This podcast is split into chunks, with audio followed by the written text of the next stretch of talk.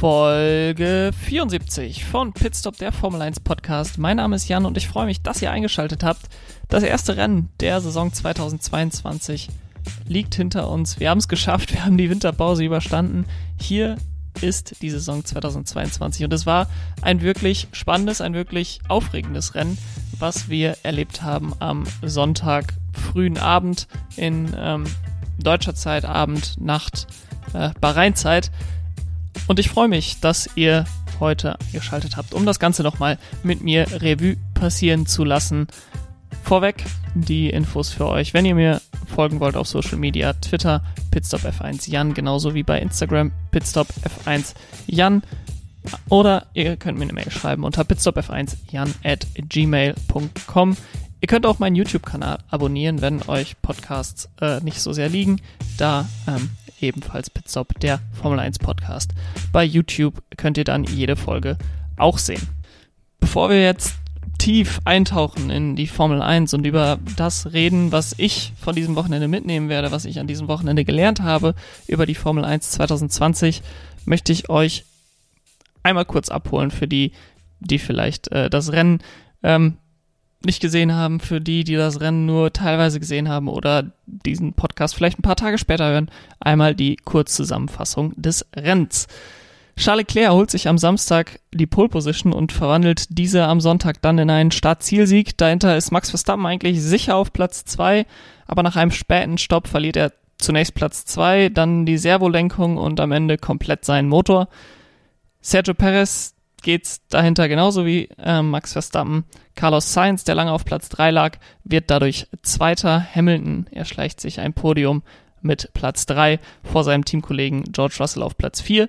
Magnussen und Bottas sensationell mit Platz 5 und 6 ähm, mit ihren Debüts bzw. Comebacks für Haas und Sauber und dahinter dann Ocon, Tsunoda, Alonso und Su mit äh, den restlichen Punkterennen Mick Schumacher verpasst auf Platz 11 knapp seine ersten Punkte in der Formel 1 und Nico Hülkenberg liegt am Ende mit drei Stunden Vorbereitung auf diese Saison auf Platz 17. Und jetzt möchte ich mit euch auf fünf Dinge blicken, die ich aus dem Bahrain Grand Prix mitnehmen werde und starte dabei mit Nummer 1 und das ist Ferrari hat zumindest für diese Woche das schnellste Auto im Grid. Sie waren die Stars des Tests. Ich habe es gesagt, sie waren die Überraschung beziehungsweise auch die positive Story, die aus den Tests herauskam. Sie hatten ein Auto, was nicht nur ästhetisch gut aussieht, äh, sondern auch verdammt schnell ist. Und nichtsdestotrotz war ich leicht skeptisch, ob sie tatsächlich das in eine Pole Position, in einen Rennsieg ummünzen können. Ähm, denn zum einen haben wir gesehen, dass Red Bull insbesondere am letzten Testtag verdammt schnell war, dass sie auch auf einer Runde verdammt schnell waren. Ähm, und in den vergangenen Jahren muss man auch sagen, gab es oft genug ähm, die Situation, dass die Stars der Testfahrten ähm, dann nicht bei dem ersten Rennen nachhaltig vorne waren. Also Alfa Romeo war in 2019, 2020 mal recht weit vorne und lagen dann ziemlich weit hinten. Ähm, Racing Point hat 2020 ja, hat man gesagt, die, die können sogar Red Bull gefährlich werden für Platz zwei in der Konstrukteursweltmeisterschaft mit äh, ihrem, mit ihrer Mercedes-Kopie. Aber Ferrari konnte es ummünzen, ähm, sowohl Charles Leclerc als auch Carlos Sainz mit einem guten Wochenende. Carlos Sainz ähm, wirkte ein bisschen enttäuscht nach dem Rennen. Ähm, ist klar, glaube ich, auch, wenn er dann am Ende relativ deutlich hinter seinem Teamkollegen liegt. Aber es zeigt, dieser Ferrari ist für Rennsiege bestimmt. Die Rennpace war eigentlich noch besser, noch beeindruckender als die Qualifying Pace. Ähm, lediglich der Undercut von Max Verstappen nach den ersten Stops konnte Charles Leclerc wirklich in Verlegenheit bringen. Max Verstappen hat dann DRS gehabt gegen äh, Charles Leclerc. Das DRS schien sehr, sehr stark zu sein im Bahrain. Ähm, der, der Red Bull schien auch mehr darauf ausgelegt zu sein, auf der Geraden schnell zu sein. Vielleicht hatten sie auch den Motor etwas höher eingestellt, ähm, konnten den Motor vielleicht etwas höher einstellen als Ferrari. Und so hat Max Verstappen fast verzweiflungsmäßig versucht, ähm, in der ersten Kurve mal vorbeizukommen an Charles Leclerc, weil ihm auch gesagt wurde, die Bremsen werden das nicht oft mitmachen, solche, solche Attacken. Es hat dann immer nur halb geklappt. Er ist zwar in, in Kurve 1 zweimal vorbeigekommen, wurde dann in Kurve 4 wieder überholt. Ähm, bei seinem dritten Versuch hat er sich dann verbremst, ist ja über die erste Kurve ein bisschen hinausgeschossen und Charles Leclerc konnte ihn dann schon direkt wieder überholen. Und dann waren die Reifen ähm, auch nicht mehr in einem Zustand, dass er Charles Leclerc gefährlich werden konnte. Und ab dem Moment war es dann eigentlich, ja, recht einfach für Charles Leclerc das zu Ende zu fahren. Natürlich äh, alles relativ gesehen, aber er hatte keine große Gefahr mehr ähm, von hinten. Die Ausfälle von, von Verstappen und Perez, ich habe es gerade gesagt, die haben dann Platz 1 und Platz 2 für Ferrari perfekt gemacht. Und sie sind aus meiner Sicht jetzt auch mit Red Bull gemeinsam wahrscheinlich weiterhin die Favoriten auf den Rennsieg in Jeddah in der nächsten Woche. Und sie haben jetzt schon 44 Punkte Vorsprung in der Konstrukteursweltmeisterschaft vor Red Bull. Äh, Charles Leclerc 26 Punkte Vorsprung auf Max Verstappen in der Fahrerwertung. Nach diesem Wochenende werden sie zumindest äh, zu dem Favoritenkreis gehören an jede Strecke, die wir jetzt kommen, wenn sie in den nächsten Wochen nicht das Gegenteil behaupten äh, und das Gegenteil beweisen, dass sie doch nicht so schnell sind auf anderen Strecken und Bahrain irgendwie eine Strecke ist, die dem Auto besonders liegt, weil das Auto möglicherweise die Reifen ganz gut äh, in, in der Temperatur hält, weil das Auto eben in diesen Traktionsphasen, die es in Bahrain ja dann doch ähm, recht oft gibt, besser klarkommt als die anderen Autos noch, die, die da ähm, bisher noch Probleme haben in dieser Saison. Das wird sich zeigen. Ähm, da werde ich gleich auch nochmal drauf eingehen, aber Ferrari gehört jetzt für mich mal mindestens zum erweiterten Favoritenkreis für die Konstrukteurs- und Fahrerweltmeisterschaft. Und äh, sie werden an jedem Wochenende zumindest die Möglichkeit haben, um den Rennsieg mitzufahren. Ferrari hat natürlich unfassbar davon profitiert, dass wir eine neue Autogeneration im Jahr 2022 haben. Und damit komme ich auch zu, schon zu meinem zweiten Punkt. Und zwar zum ersten wirklichen Renneindruck der neuen Autogeneration. Und man muss sagen, die neue Autogeneration funktioniert gut. Es gab unfassbar viele Überholmanöver. Ich habe gerade schon mal gesagt, der RS war weiterhin relativ stark, es hat eine große Rolle gespielt, aber es gab auch Überholmanöver an Stellen, wo das letztes Jahr fast unmöglich schien. Ähm, Kurve 8, die, die Haarnadel in, im zweiten Sektor, ähm, dann Kurve 10, diese langgezogene Linkskurve, die dann zumacht, äh, wo sich viele Autos verbremsen. Da haben wir Überholmanöver gesehen. Dann die schnellen Kurven äh, 11, 12, 13 zum Ende des zweiten und Anfang des dritten Sektors. Das waren plötzlich alles Möglichkeiten zum Überholen und das waren die letzten Jahre immer Orte, wo die, die Dirty Air, ähm, die Verwirbelung hinter dem Auto besonders stark gewirkt haben auf das nachfahrende Auto.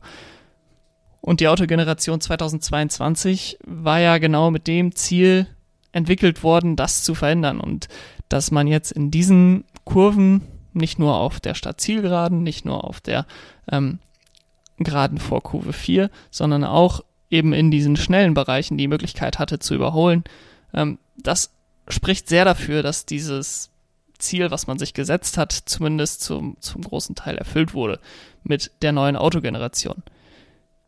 Was daraus auch folgt, ist, dass das Endergebnis in der Regel wahrscheinlich mehr der tatsächlichen Leistung in dem jeweiligen Rennen entsprechen wird, als wir das vielleicht in, in der Vergangenheit gesehen haben. Als Beispiel heute dafür fand ich Valtteri Bottas ganz passend, der beim Qualifying mit Platz 6 wirklich auf sich ähm, aufmerksam gemacht hat. Dann ist er beim Rennstart ziemlich schnell, ziemlich weit nach hinten gefallen. Und dann hat er es aber über die Renndistanz geschafft, mit vielen Überholmanövern, muss man auch sagen, nicht durch irgendwie eine besonders schlaue Taktik, sich wieder nach vorne zu arbeiten und auf Platz 6 am Ende des Rennens äh, anzukommen.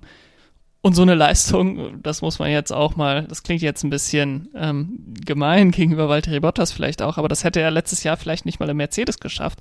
Aber auch einfach, weil diese Luftverwirbelungen so stark waren, dass es schwierig war, auch im stärksten Auto langsamere Autos zu überholen.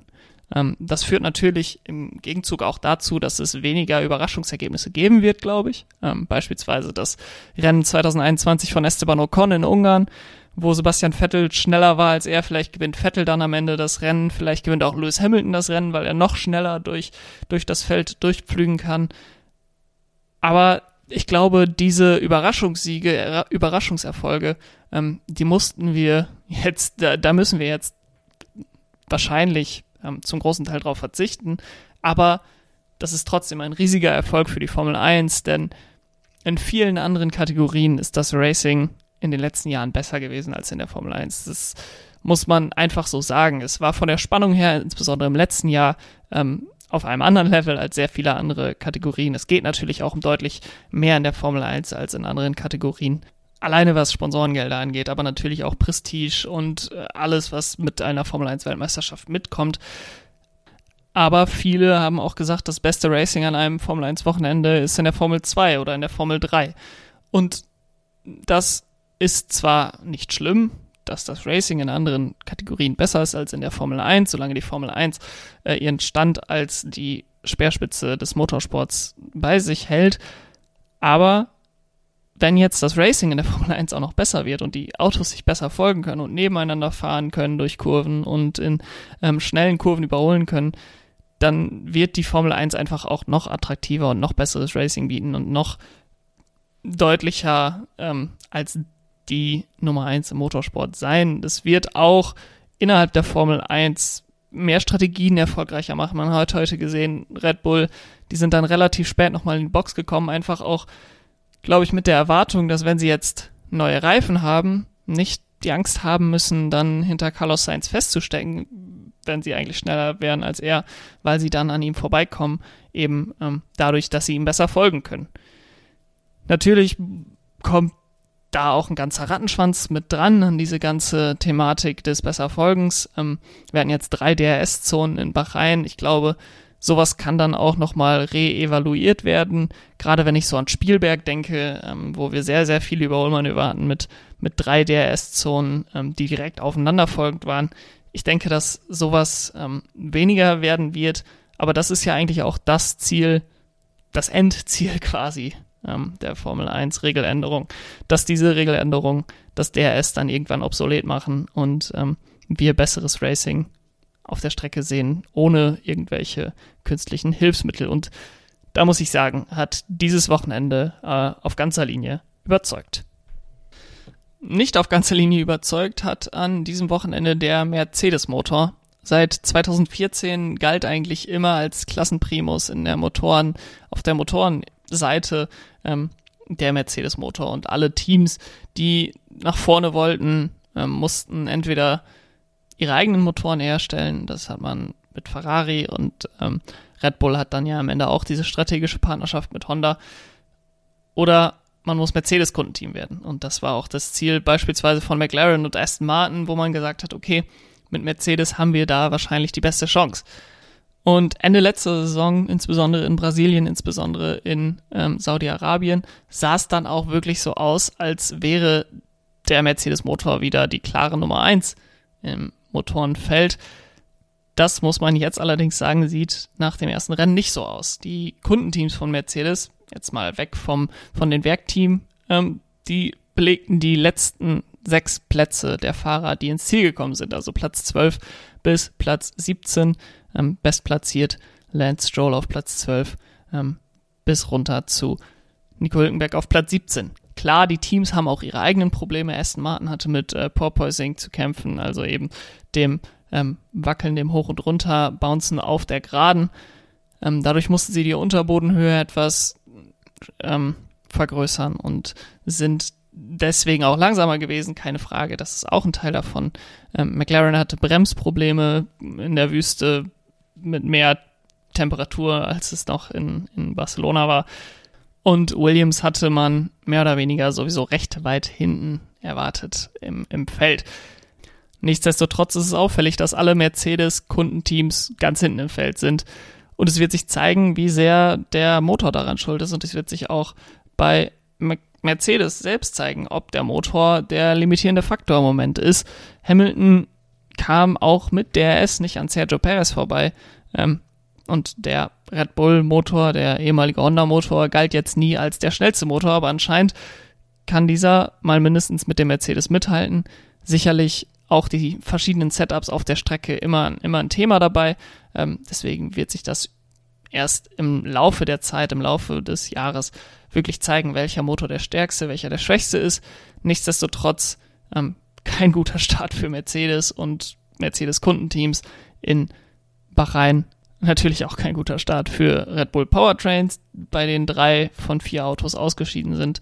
Ähm, und der Ferrari scheint derzeit der Klassenprimus zu sein. Und wer hätte das gedacht, ähm, dass man das sagt vor eineinhalb Jahren? Hätte das, glaube ich, keiner erwartet, dass es da so einen schnellen, so eine schnelle Wendung gibt. Kommen wir dann zu meinem vierten Punkt, ähm, den ich mitnehme aus Bahrain, aus dem Rennen in Bahrain. Und das ist, dass die Zuverlässigkeit überraschend gut war. Ich habe vor dem Rennen ähm, noch einen Tweet abgesetzt, in dem ich erwartet habe oder gesagt, dass ich erwarte, ähm, dass 14 oder weniger Autos nur ins Ziel kommen. Ähm, das ist nicht in Erfüllung gegangen. Es sind 17 Autos am Ende ins Ziel gekommen. Und Haas, McLaren, Alfa Romeo, Aston Martin, Williams, Alpine, die hatten alle in den Tests mit Zuverlässigkeitsproblemen zu kämpfen. Viele haben große Teile des Tests verpasst, weil die Autos entweder auseinanderfielen oder es Hydraulikprobleme gab oder irgendwas am Auto nicht funktionierte. Aber alle Teams, die ich gerade genannt habe, alle dieser sechs Teams, haben beide Autos ins Ziel gebracht. Ähm, das war sicherlich auch ein Stück weit Taktik. Das heißt ja immer auf Englisch so schön, to finish first, you gotta finish first. Also frei übersetzt ins Deutsche, wenn du ankommst, äh, hast du nur eine Chance zu gewinnen. Also ankommen ist irgendwo auch die halbe Miete, gerade beim ersten Rennen so einer neuen Generation. Ähm, das führte dann dazu, dass viele Autos sicherlich auf Sicherheit statt Geschwindigkeit auch getrimmt waren an diesem Wochenende. Ähm, das wird interessant zu sehen, wie das Ganze ausgehen wird in den nächsten Rennen, ob dann Teams vielleicht auch einen größeren Schritt nach vorne machen, wenn sie merken, okay, wir können von dem Auto noch ein bisschen mehr erwarten, als wir das bisher gemacht haben und trotzdem über die Renndistanz gehen. Und wie gerade schon gesagt, nur die von Red Bull bzw. Honda-Motoren ähm, angetriebenen Autos hatten Zuverlässigkeitsprobleme. Äh, bei Pierre Gasly hat die Elektronik versagt und Helmut Marko behauptete nach dem Rennen, dass äh, Verstappen und Perez Probleme mit ihrer Benzinpumpe hatten, ähm, was besonders ärgerlich ist, weil das ein Teil ist, das nicht selbstgefertigt ist, das wird den Autos zugeliefert. Ähm, da haben sie, haben sie keinen Einfluss drauf. Die sollten natürlich am besten zuverlässig sein. Ähm, wenn sich das herausstellen wird, dass das am Ende das Problem war, natürlich sehr, sehr ärgerlich für Red Bull, dass man da Platz zwei und Platz vier, ähm, die quasi sicher waren, verloren hat wegen, wegen eines nicht selbstgefertigten Teils obwohl die Autos jetzt überraschend zuverlässig waren. Beim ersten Rennen glaube ich, dass Zuverlässigkeit auch über die Saison immer weiter ein Thema bleiben wird. Teams hatten noch offensichtliche Probleme, gerade Aston Martin und McLaren, die man sehr weit, sehr viel weiter vorne erwartet hatte. Die werden jetzt an schnellen Lösungen arbeiten, werden neue Teile bringen, die sicherlich in Jeddah noch nicht fertig sind, aber mindestens in Australien erwarte ich, dass ähm, die Teams neue Teile bringen, nicht nur die beiden Teams, sondern alle Teams, denn die Lernkurve mit den neuen Autos ist natürlich jetzt am Anfang am steilsten, wenn man sich das so vorstellt, dass die irgendwann abflacht, diese Kurve, sind wir jetzt gerade ganz am Anfang und die wird nicht steiler werden als jetzt. Also ähm, wenn Upgrades große Fortschritte bringen, dann jetzt zu Beginn ähm, der, der Autogeneration. Das war ja in den letzten Jahren, wenn Upgrades gebracht wurden, immer Upgrades, die nur sehr, sehr kleine Bruchteile von, von Millisekunden wahrscheinlich gebracht haben. Ähm, jetzt mal abgesehen vielleicht von Motoren-Upgrades bei Ferrari oder Mercedes im letzten Jahr. Aber aerodynamisch ist bei allen Teams sicherlich noch sehr viel Luft nach oben. Die Autos werden sehr viel schneller auch an Rundenzeiten ähm, gewinnen. Und da ist es natürlich wichtig, dass nicht nur die Geschwindigkeit, sondern auch die Zuverlässigkeit bei den Teams weiterhin gegeben ist. Und damit gehe ich dann auch schon direkt über an meinen fünften Punkt, und zwar, dass die Hackordnung zu Saisonende, glaube ich, sehr viel anders aussehen wird, als sie jetzt zu Saisonbeginn ist. Ich habe vor Saisonbeginn Mercedes und Hamilton trotz und mit dem Wissen, dass sie bei den Tests nicht gut aussahen und dass diese Testergebnisse auch sicherlich ein bisschen überschwappen werden in die Saison, trotzdem gesagt, okay, ich tippe Lewis Hamilton als Fahrerweltmeister und ich tippe Mercedes als Konstrukteursweltmeister. Das erste Rennwochenende hat mich da jetzt noch nicht von abgebracht, im Gegenteil fast noch verstärkt, ähm, denn man hat mit Platz 3 und Platz 4 für, für Mercedes ein relativ gutes Ergebnis, ähm, wenn man alles drumherum sich anschaut, eingefahren. Aber weil die Lernkurve derzeit eben, wie gesagt, noch sehr, sehr steil ist, glaube ich einfach auch, dass sich von Rennwochenende zu Rennwochenende die Hackordnung jetzt ändern wird, zumindest in den nächsten vier, fünf, sechs Rennen. Wir haben sehr, sehr viel darüber an diesem Wochenende gelernt, wie die Rangordnung der Teams aussehen wird in diesem Jahr. Aber hätten wir das erste Rennen an einem anderen Ort gehabt als Bahrain, wären sicherlich auch andere Ergebnisse gekommen. Ähm, man denkt da insbesondere an McLaren, die auf einer bremsfreundlicheren und kälteren Strecke sicherlich besser aufgestellt werden. In Barcelona waren sie ja noch das schnellste Team. Sie hatten eigentlich die wenigsten Probleme mit Porpoising ähm, und deswegen war nach dem ersten Test eigentlich McLaren fast auf einer, fast auf einer Stufe mit Ferrari. Nach dem zweiten Test sah das dann anders aus. Ähm, und jetzt nach dem ersten Rennen sind sie plötzlich das neunte Team in der Rangordnung. Ähm, und ich glaube, das entspricht einfach auch nicht der Wahrheit. Ich glaube auch nicht, dass Aston Martin ähm, das schlechteste Team oder das acht schlechteste Team ist äh, in dieser Saison. Und ich glaube auch nicht, dass Haas das drittbeste Team ist in dieser Saison. Da wird sich jetzt noch einiges ändern in den nächsten Wochen. Ähm, Bahrain war auch für den Test wahrscheinlich kein allzu guter Gradmesser. Ähm, das soll nicht heißen, dass Bahrain eine schlechte Teststrecke ist. Aber in den vergangenen Jahren, wenn wir in Barcelona getestet haben, dann konnte man immer sich auch die Sektoren angucken. Der erste Sektor ist dort schnell, der zweite eher mit einer mittleren Geschwindigkeit und der dritte Sektor ist langsam.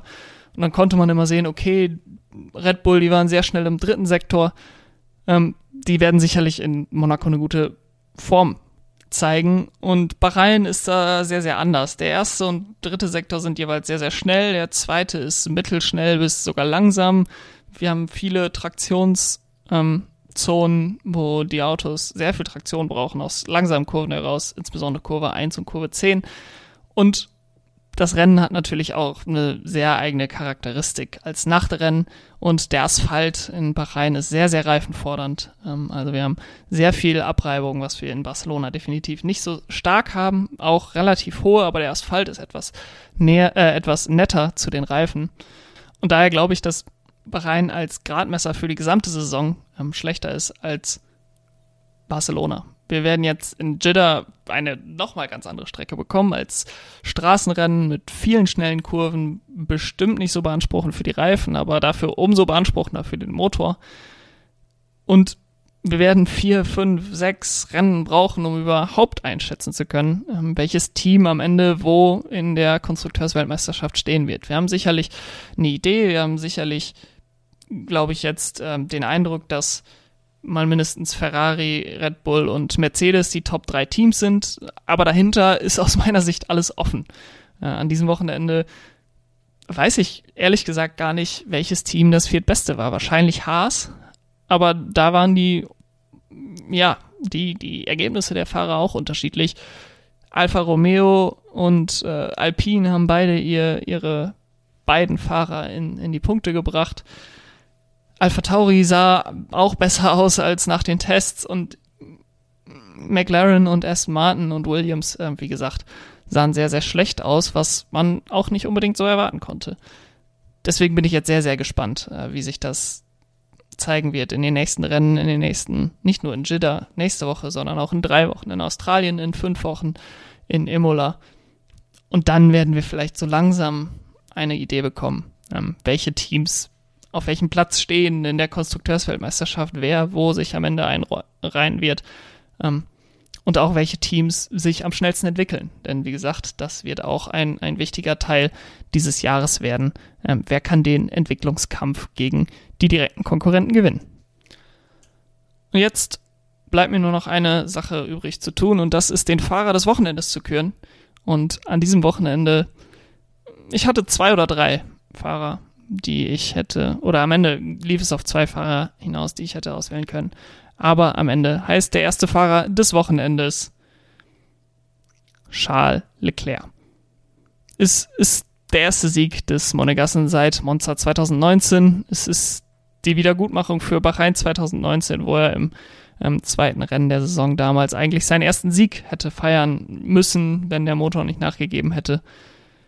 Es war für ihn sicherlich ein richtig, richtig guter Saisonstart. Ich meine, das erklärt sich von selbst ähm, als Rennsieger, aber auch nochmal ein Ausrufezeichen im teaminternen Duell. Es gab jetzt viel Diskussion vor der Saison. Ferrari hat so eine starke Fahrerpaarung. Wer ist überhaupt der schnellere von den beiden?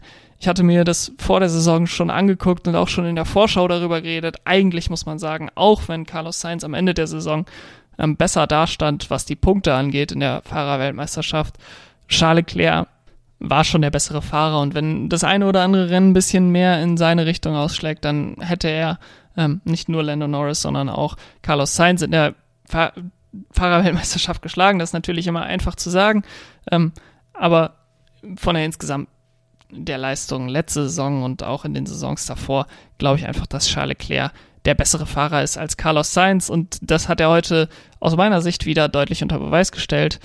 Ähm, zusätzlich zu seinem Sieg, zusätzlich zu seiner Pole auch noch die schnellste Rennrunde, also maximale Punkteausbeute, 26 Punkte für ihn. Auch offiziell von der Formel 1 als Fahrer des Tages ausgezeichnet. Ähm, und ja, es scheint einfach so eine Lockerheit um ihn herum, die er auch 2019 nicht hatte. Ich glaube, die beiden letzten Jahre haben seinen kometenhaften Aufstieg, den er hatte, es ging ja von 2016 äh, wurde er GP3-Gewinner, äh, dann 2017 Formel 2-Gewinner direkt, dann 2018 super Debüt mit Sauber in der Formel 1, 2019 seine ersten Rennsiege und dann zwei sehr, sehr schwierige Jahre, beziehungsweise ein sehr, sehr schwieriges Jahr letztes Jahr. Ähm, so ein bisschen der Wiederaufbau, Wiedererstarken von Ferrari. Und ich glaube, das hat ihm, auch wenn es ihm natürlich in dem Moment nicht gut getan hat, aber langfristig sicherlich ein bisschen Perspektive darauf gegeben, dass nicht immer alles gut gehen wird. Und ähm, ich glaube, er wird das jetzt deutlich mehr genießen, ähm, als er das vielleicht noch 2019 getan hat, wo ich auch fand, dass er sehr ähm, viel Anspannung gespürt hat, dass er endlich diesen ersten Rennsieg holt. Ich glaube, da ist er jetzt etwas entspannter und ähm, kann das Ganze genießen und, und bringt ein bisschen mehr Lockerheit ähm, in die ganze Sache mit. Und das war's dann für diese Folge von Pitstop, der Formel 1 Podcast. Vielen Dank, dass ihr eingeschaltet habt und Interesse gezeigt habt an diesem ersten Saisonrennen. Wenn ich diesem Rennen eine Bewertung aus 10 Punkten geben müsste, dann würde ich wahrscheinlich so bei 7 landen. Noch nicht ganz 8. Ich glaube, wir haben noch ähm, trotz eines sehr, sehr unterhaltsamen Rennens ähm, immer noch Verbesserungspotenzial an der einen oder anderen Stelle. Und es war auch kein, kein äh, Allzeit-Klassiker, den man sich jetzt immer wieder rauskramen will, aber es war der Beginn einer neuen Ära, es war sehr, sehr unterhaltsam. Ähm, und ich freue mich darauf, dass es in fünf Tagen in Jeddah schon weitergeht äh, mit den Freitagssessions und dann wir in der nächsten Woche bereits Rennen Nummer 2 haben. Vielen Dank, dass ihr eingeschaltet habt. Mitte, Ende der Woche werden wir dann hinausblicken, vorausblicken auf das Rennen in Jeddah. Macht's gut. Bis dahin. Ciao.